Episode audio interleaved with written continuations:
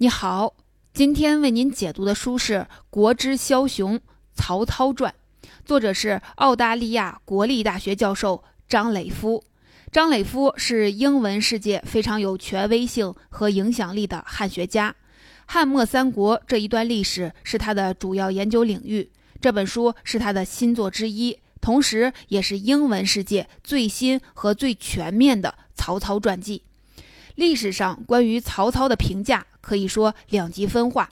传统的史书说曹操是奸贼奸雄，最近几十年来，越来越多的声音认为曹操能力过人，功勋卓著，甚至堪称英雄。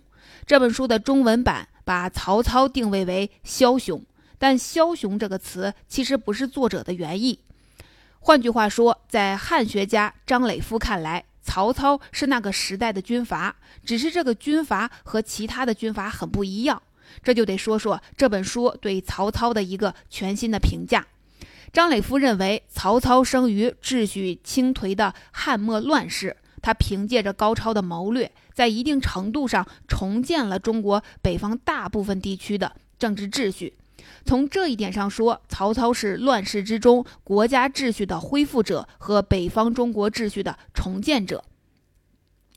我们今天的解读会在这个基础上铺陈开来，并进行拓展。透过这本书中丰富的史料和平时的叙述，希望带你去看一看曹操和他所处的时代究竟是怎样一种相互塑造的关系。我们不仅要了解曹操是秩序的重建者。还要了解他究竟是在什么处境下实现了他的这个恢复国家秩序的使命。下面我就通过三个部分来解读本书的主要内容。第一部分，我们先来看看东汉王朝的秩序到底是怎么崩坏的，也就是曹操所处的乱世究竟是怎么来的。第二部分，我们再来看看在恢复国家秩序的过程中，曹操都做了哪些努力，这些努力的效果又是如何。最后，我们再从恢复国家秩序的视角中，带你重新认识曹操统一中国南方的一系列努力，以及这些努力最终是如何破壁的，他的目标又是如何调整的。第一部分，我们先来说第一部分内容：东汉的秩序究竟是怎么崩坏的？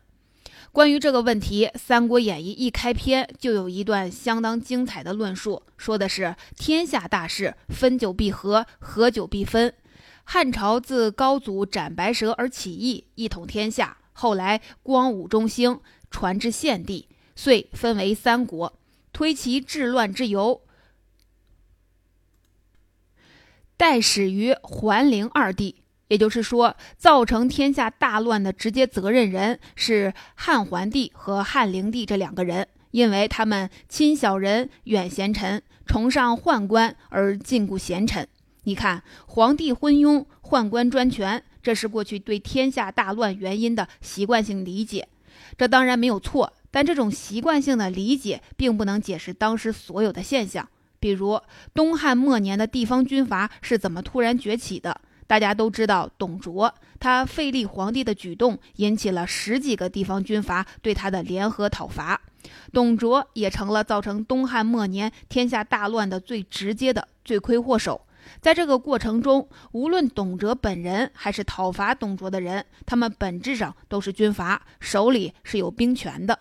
但问题是，依照古代的政治制度，无论是文官还是武将，都没有军事调度权。这一权利只能由中央掌控，然后再在特殊时期临时授予。我们经常在电视上看到的虎符，就是临时授予的调度权。虎符分成两半儿，一半在官员或者是将领的手中，一半在中央。只有两个拼起来才能调度军队。所以按理来说，无论是董卓还是讨伐董卓的郡守、州牧们，都是没有兵权的。更不要说如此大规模的调度军队，针对董卓所在的洛阳了。那这些人手里的兵权是从哪里来的呢？这是一个关键问题，因为整个三国就是一段军阀混战的历史。要理解三国，就要先解释东汉末年的军阀是怎么崛起的。答案其实很简单，但也很让人想不到，就是黄巾起义。最典型的例子就是黄巾起义前后的董卓。在黄巾起义之前，董卓就是一个普通的武将，政府可以对他随意的调遣，甚至免职。但是黄巾起义之后，董卓就迅速崛起为一个军阀，拥有了自己的势力，而且已经到了和朝廷调令公然对抗的地步，甚至私自调动军队。大家都知道，当时发生了一件事儿：大将军何进要诛杀宦官，招董卓来洛阳，酿成了后来洛阳被董卓控制的结果。但其实，早在何进征召董卓之前，董卓就已经陈兵在洛阳附近了。这等于是董卓私自调兵在洛阳附近观望局势，可见朝廷已经对他没有什么控制力了。董卓只是当时的一个典型而已。这个时候，袁绍、袁术、陶谦这些人也都成为了军阀，不然也不会在讨伐军讨伐董卓的时候一下子冒出那么多诸侯和军队。那么，为什么一个黄巾起义一下子就会让东汉末年出现那么多的军阀呢？这就要稍微从头说起了。黄巾起义的规模非常大，光起义军就有三十多万，间接的参与者更是高达几百万。过去我们认为黄巾起义就是一场由政治腐败导致的农民起义，但这本书认为，除了政治腐败的原因之外，直接引发黄巾起义的是瘟疫，而且不是一场瘟疫，是长达几十年的持续性的瘟疫。要想知道瘟疫对当时社会的影响有多大，看人口记录就可以了。在公元一六零年前后，中国人口总数是五千五百万，但仅仅一百年后，魏、蜀、吴三国人口加起来居然还不到八百万，人口损失超过了百分之八十五。人口的急速减少，当然有很多原因，比如战乱、饥荒和户口隐匿等等。但在这其中，瘟疫的影响是最大的。除了普通老百姓的大量死亡，就连当时很多名人都死于瘟疫，比如建安七子中的徐干、陈琳等等。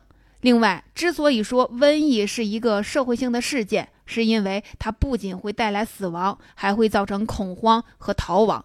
这很好理解。当瘟疫在一个地区造成了大规模的死亡，而所有人都束手无策的时候，活着的人就会想办法逃离死亡地带。而这就正好可以被当时宣扬太平道的张角所利用。简单来说，张角先用巫术安定和整合人心，最后以此来煽动和蛊惑人群。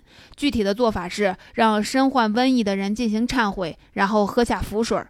过段时间，如果此人痊愈，就证明他是真心忏悔；如果依然并发身亡，则说这个人没有真心忏悔，或者罪孽不可原谅。我们都知道，符水和忏悔并不能真的治疗疾病，痊愈与否其实全凭患者的身体素质。但当时的人并不理解这一层，在他们眼中，张角让原本不可捉摸的瘟疫变得看上去有迹可循、有理可依。虽然张角的措施实际上并不能达到平息瘟疫的效果，但在安定人心、抑制恐慌方面起到了很好的作用。不过，张角的作用不都是正向的，通过忏悔来免除瘟疫之灾，这等于从另一方面告诉人们，瘟疫是上天在惩罚人间，这就演化出了一种末世论。随着瘟疫的连续爆发，末世的理念被迅速的传播和广泛的接受，张角的组织也在这期间发展到了百万人的规模。这个时候，张角就想要利用末世论和百万教众，谋求更大的政治利益了。他想推翻和取代东汉政权。公元一八四年农历二月，张角正式起兵，他的三十万军队集中在洛阳附近的三个地区，黄巾起义正式爆发。起义的过程和最后的结局大家都知道，也不是我们理解这段历史的重点。这场起义虽然没有达到他本身的目的，却直接造成了一个后果，就是东汉政府的军权下放。这是什么意思呢？黄巾起义发生后，三十万起义军在洛阳附近同时发难，而且还不只是主力军。同一时间，几乎全国范围都有不同规模的起义。这种遍地开花的起义活动让东汉政府措手不及。东汉政府之所以会措手不及，这和当时朝廷废除地方军有很大的关系。汉代的军队曾经一度有中央军和地方军的区别，中央军负责大型军事。比如征伐和平叛，而地方军主要负责地方的治安和紧急的军事。但是到了东汉时期，政府为了防止地方官员和将军叛乱，就废除了地方军，一切的军事活动都由中央军负责。但问题是，这一次的黄巾起义的规模和范围都超出了中央军的应付能力。所以，为了平息黄巾起义，东汉政府把军权彻底的开放，允许各级地方官员甚至地主豪强都可以自行的招募军队抵抗黄巾军。这等于是说，只要你有条件，人人都可以拥有军队。这样就能理解，连刘备这样一个知习贩履的人，也可以拥有一支私人武装了。不过，这样一来，虽然黄金起义被快速的平定了，但军权开放无异于打开了潘多拉的魔盒，拥有军权的地方势力越来越不受控制，军阀割据的局面其实从这个时候就已经形成了。当然，也不是说天下从此就大乱了。黄巾起义是一八四年被平定的，而真正的天下大乱是从一九零年开始的。这是因为在此之前，东汉政府还有一定的权威，所有的军阀都不敢明目张胆的割据，因此整个国家在表面上还是统一的。但董卓做了一件极其伤害政府权威的事情，就是废掉了汉灵帝的长子刘辩，改立次子刘协为帝。这样一来，不仅董卓自己成了众矢之的，被军阀联合讨伐，而且刘协本身的合法性也大打折扣。天下的军阀都以此为借口，公然起兵，然后割据一方，互相兼并，乱世的局面被彻底的引爆了。以上就是我们第一部分的主要内容。你看，瘟疫引发起义，起义催生军阀，军阀造成战争和乱世，这就是东汉政权崩溃的完整逻辑。也是我们今天的主人公曹操出场的历史背景。第二部分，现在知道了导致东汉王朝崩溃的原因，那接下来的问题就是如何恢复和重建秩序。第二部分，我们就来看看曹操是怎样重整河山、重建秩序的。总的来说，曹操在社会、军事和政治三个方面对当时的秩序进行了恢复。下面我们就分别详细说一说这三个方面。先说社会方面的恢复。前面说到，瘟疫引发了死亡和恐慌，这就造成了一个结果，就是出现了大规模的流民。这些流民一度被张角的太平道所安置，但在黄巾起义被平定之后，流民问题又再次出现。公元一九二年，三十万黄巾起义残余大肆进攻当时的兖州，就是今天的河北、山东南部以及安徽的北部这一片地区。当然，这三十万人究竟是不是真的黄金女业，很难说清楚。本质上应该就是打着黄金旗号的流民，因为这三十万人并不是纯军事化组织，其中大部分人都拖家带口，算上非战斗人员，总数应该超过了一百万。当时，这些人大举的进攻兖州，兖州抵挡不住，朝廷只好让曹操来到兖州牧，负责抵抗这一伙黄巾军。和他的前任兖州牧不同，曹操没有单纯的对抗，而是剿灭和安抚两手并用，最终降服了这一百多万人，并把其中的精锐战斗力整编成了一支六万人的军队，这就是后来的青州兵。但问题是，除了这六万人之外，剩下的人如何安置？总不能光养着他们吧？为了解决这个问题，曹操设计了屯田制。当时兖州的情况是，一方面有一百多万流民需要安置，另一方面又因为瘟疫、饥荒和战乱，当地有很多被废弃的荒地。要知道，恢复农业不是一件容易的事情，不是说有地有人就可以恢复的，还需要生产工具和基础设施。所以，曹操一方面把荒地分配给流民，另一方面又给他们提供耕牛、农具等生产工具。这等于是把这一百多万人都变成了佃户，而兖州政府是承包商，最终出产按照一定的比例分配，这就是屯田制。屯田制等于一次性解决了两个问题：第一是安置流民，第二是经济发展。这在当时取得了很好的效果。就在曹操搞屯田制、发展和恢复社会经济的同时，袁绍和袁术的军队只能以桑葚和河蚌为口粮，而这些没有桑葚与河蚌吃的军队就只能靠抢劫来维持军队。所以屯田制也为后来曹操的军事征服奠定了经济基础。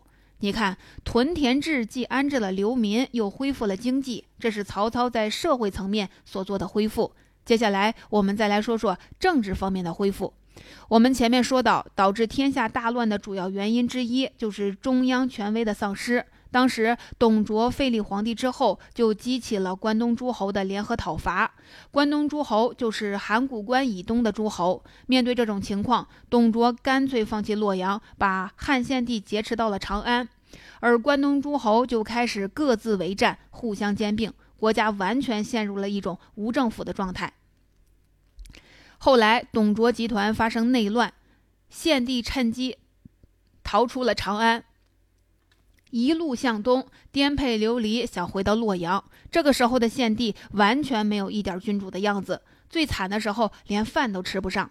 当时的军阀，包括很多汉室宗亲，比如荆州的刘表，都不在意汉献帝的生死，只有曹操迎接献帝，并把他安置在了许昌。这个举动客观上保全了东汉中央政府的存在。至于曹操这个举动究竟是奉天子以令不臣，还是挟天子以令诸侯，这本书认为这一点已经不重要了。当时的事实是，没有曹操，汉献帝很有可能死于非命，天下彻底丧失中央权威，所有的军阀都会毫无顾忌，天下彻底大乱。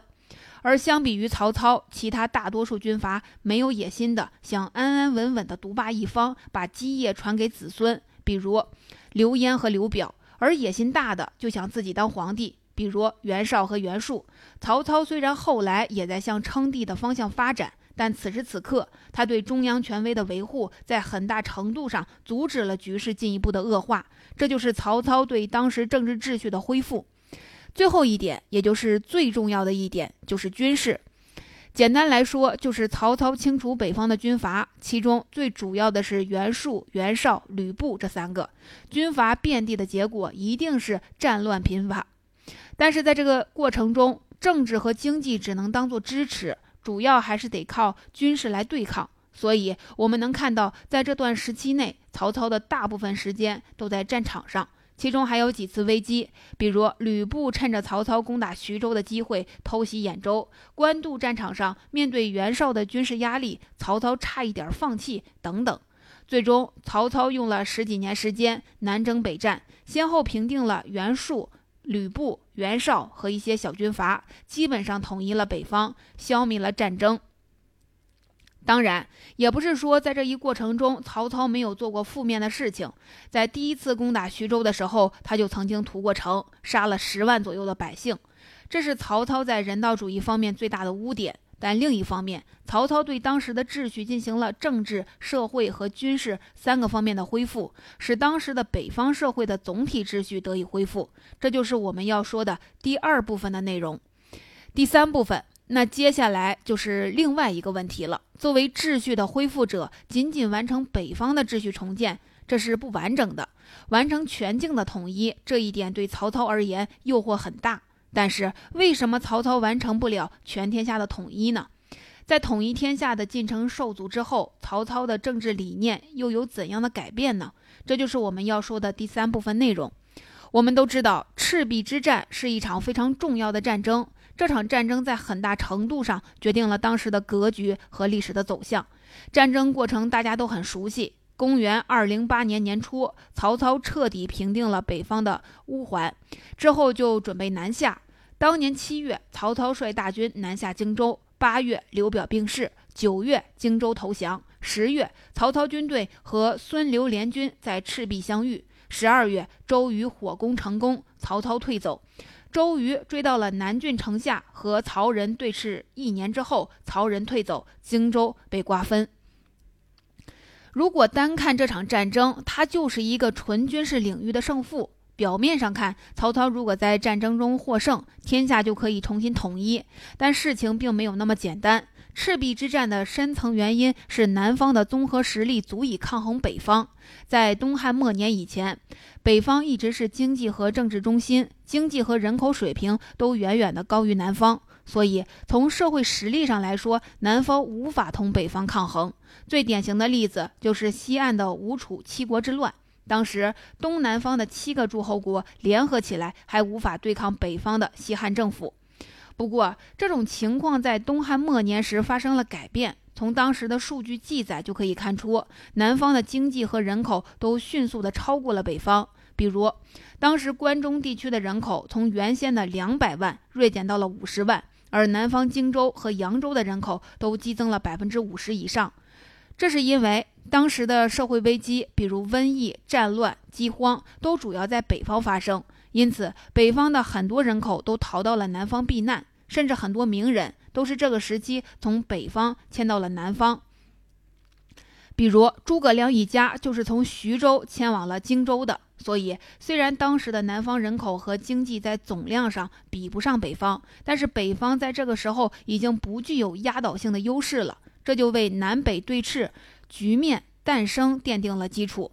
因此，我们可以看到，在赤壁之战后，曹操对南方的几次进攻都没有成果。例如，二一一年的汝须之战，曹操和孙权相持了几个月，互有胜负，最后只能相约撤军。而二一七年的汉中之战，更是让曹操经历了赤壁以后的最大失败，不仅损兵折将，还丢失了汉中地区。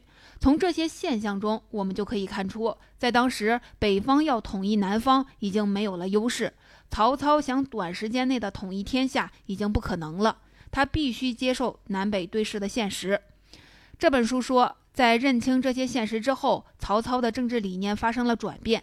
在此之前，他一心希望恢复统一的秩序，但当他意识到统一南方已经变得不可能以后，这个时候，曹操就必须要想另外一件事情了，这就是如何将现有的成果稳定下来。首先，北方的秩序是曹操一手恢复的，在个人的心理上，曹操不可能把这个成果拱手让给汉献帝。其次，此时的汉献帝只是名义上的皇帝，单凭汉献帝的个人能力和权威，已经根本没有办法独自将这个局面维持下去了。所以在当时的局势下，要巩固北方已有的社会秩序，除了曹操，再没有第二个人了。这也就是为什么曹操在数制令中说：“设使国家无有孤，不知当几人称帝，几人称王。”注意，这里说的是设使国家无有孤，而不是设使国家无有献帝。所以这本书认为，在赤壁之战之后。曹操开始着手要把刘氏天下彻底变成曹氏天下了。那么，曹操是怎么一步一步做下去的呢？赤壁之战是公元二零八年的事儿，这个时候曹操仅仅是丞相，身份还是汉朝的臣子。而在赤壁之战之后，曹操对自己政治地位的提升明显加快了。到了二一二年的时候，曹操就获得了剑履上殿的待遇，也就是觐见皇帝的时候可以佩戴宝剑。这可是当年开国元老萧何才有的待遇。一年之后，曹操又加封公爵，正式成立了魏国。到了二一六年，他又从公爵升为了王爵，并且享受皇帝规格的礼仪和服饰。这个时候的曹操已经是实际上的无冕之皇了，距离称帝仅有半步之遥。在曹操为称帝做准备的过程中，他和很多人都产生了矛盾，其中最著名的就是荀彧。荀彧是世家大族出身，家族拥有一定的政治资源和人脉，在恢复汉家秩序这一点上，荀彧和曹操可以说是志同道合。为此，荀彧不仅舍袁绍而投降曹操，而且还为曹操引荐了很多人才，比如钟繇、陈群、郭嘉。同时，在曹操征战的过程中，荀彧也起到了很多关键的作用。比如在官渡之战中，荀彧镇守许昌，还有帮助曹操度过兖州危机等等。可以说，荀彧之于曹操，就像萧何之于刘邦、诸葛亮之于刘备。但是，荀彧的理想是帮曹操恢复秩序，而不是帮曹操实现野心。因此，当曹操的政治理念发生变化，称帝的野心暴露之后，二人之间就有了分歧。在曹操要晋封为魏公这件事儿上，荀彧坚决反对，最后郁郁而终。在明白这个过程之后，我们才能看懂曹操最著名的那篇文章，也就是前面提到的《述之令》，意思是讲述自己的志向。这篇文章算得上是曹操的半个自传。在文章里，曹操说：“年轻的时候，我是很有自知之明的，最大的志向就是当一个郡守，能做到保境安民就可以了。后来志向变大了，想征讨四方，建功立业，做个征西将军。